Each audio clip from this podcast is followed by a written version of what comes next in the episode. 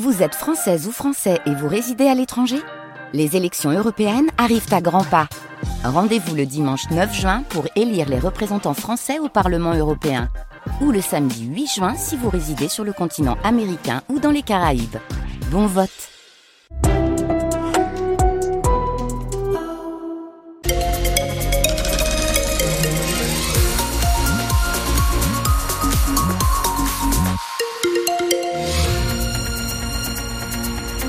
un peu partout dans l'agglomération.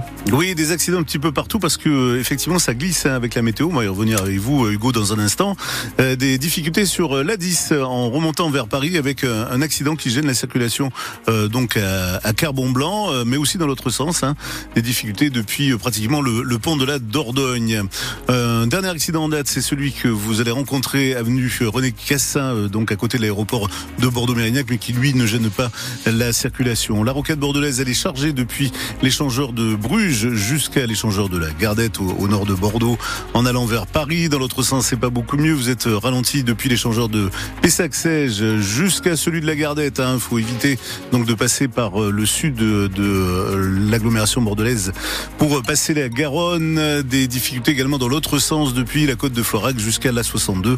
Donc préférez le pont Saint-Jean pour passer la Garonne dans les deux sens. La météo au des champs, c'est de la pluie, je l'ai dit. Absolument, de la pluie, un ciel couvert et des rafales de vent pour cette fin d'après-midi en Gironde, avec des températures qui se sont bien rafraîchies. On entre 5 et 8 degrés avec des maximales sur le littoral. Il fait 6 degrés dans le Libournais, dans la métropole de Bordeaux, 7 dans le Blayais. Les agriculteurs maintiennent la pression à la veille de l'ouverture du salon de l'agriculture. Toujours en lutte pour une rémunération au prix juste, une cinquantaine de tracteurs défilent d'ailleurs dans les rues de Paris alors que le salon de l'agriculture commence demain avec au programme un grand débat voulu par Emmanuel Macron.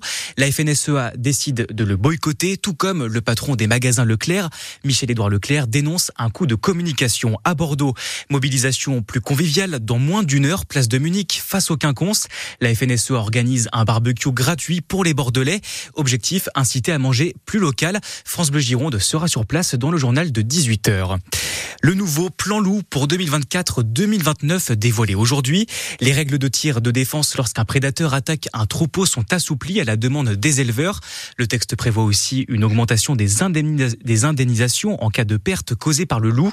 De son côté, la LPO dénonce un retour en arrière alors que le loup est une espèce protégée. La Gironde fièrement représentée à la cérémonie des Césars ce soir à Paris. Soirée à l'Olympia animée par Valérie Lemercier dans un contexte d'accusation de violence sexuelle qui pèse sur de nombreux avec ces euh, dernières révélations de l'actrice Judith Godrèche contre Benoît Jacot et Jacques Doyon ou encore sur le dernier reportage sur Gérard Depardieu.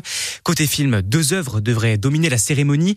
Onze nominations pour Anatomie d'une chute de Justine Trier et Le règne animal, film en partie tourné en Gironde et par un Girondin, Thomas Caillé. Il a grandi à Gradignan et 12 nominations pour son deuxième long métrage.